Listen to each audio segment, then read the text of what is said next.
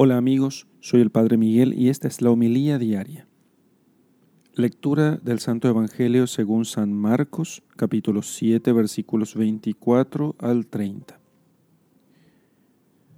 Partiendo de allí, se fue Jesús a la región de Tiro y entrando en una casa quería que nadie lo supiese, pero no logró pasar inadvertido, sino que enseguida, habiendo oído hablar de él una mujer, cuya hija estaba poseída de un espíritu inmundo, vino y se postró a sus pies.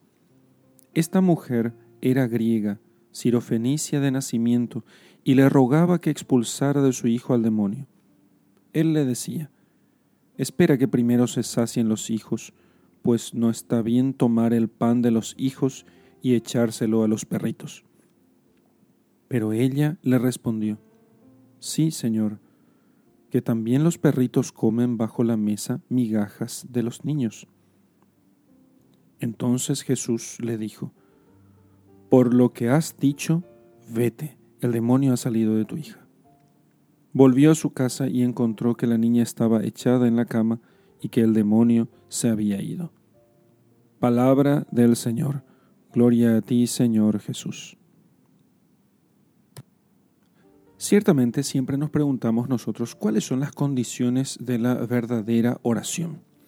Y en este pasaje nos muestra que eh, cuando se acerca esta mujer y le pide al Señor, un, le hace un pedido pidiendo por su hija, él eh, no, no responde, no hace caso, eh, se comporta indiferente como si aquella mujer no existiera. Y lo hizo para demostrar a los, sabiendo él que aquella mujer se comportaría como él esperaba que se comportara, pues siendo Dios tenía conocimiento de todas las cosas, entonces con ello quería enseñar a sus discípulos cómo debía ser la oración, eh, la oración verdadera. Y cuáles eran las características o las propiedades de la oración de esta mujer. Y esta mujer pidió con fe, con humildad, con perseverancia y con confianza.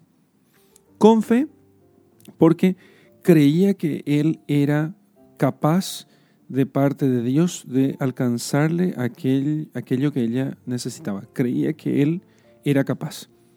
Con humildad, porque no se dejó eh, amilanar por aquello que sonó a una ofensa. Entonces ella no dijo, quién eres tú para poder tratarme así, yo soy mucho más de lo que imaginas, sino que aceptó simplemente y incluso tomó aquello que dijo Jesucristo y dijo que, bueno, si somos los perritos, por lo menos las obras me pueden dar.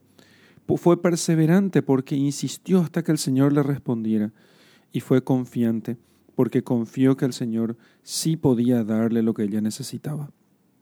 Entonces, cada vez que nosotros, y fijémonos que eh, hay, una promesa en la escritura que dice que si entre eh, que, que nuestro Padre en el cielo nos dará todo lo que nosotros le pedimos, todo lo que nosotros le pedimos siempre, porque es nuestro Padre. Si Dios no nos da lo que nosotros pedimos, puede que falte una de estas características en nuestra oración. Y entonces, cada vez que nosotros pedimos alguna cosa y nos falta fe verdadera, humildad verdadera, real perseverancia, constancia y confianza en Dios, entonces puede que sea la causa de muchas oraciones no escuchadas por Él. Pidamos al Señor que nuestra oración sea elevada hasta su presencia y que cada vez que nosotros hagamos oración, realmente nosotros progresemos en las virtudes. En el nombre del Padre y del Hijo y del Espíritu Santo. Amén.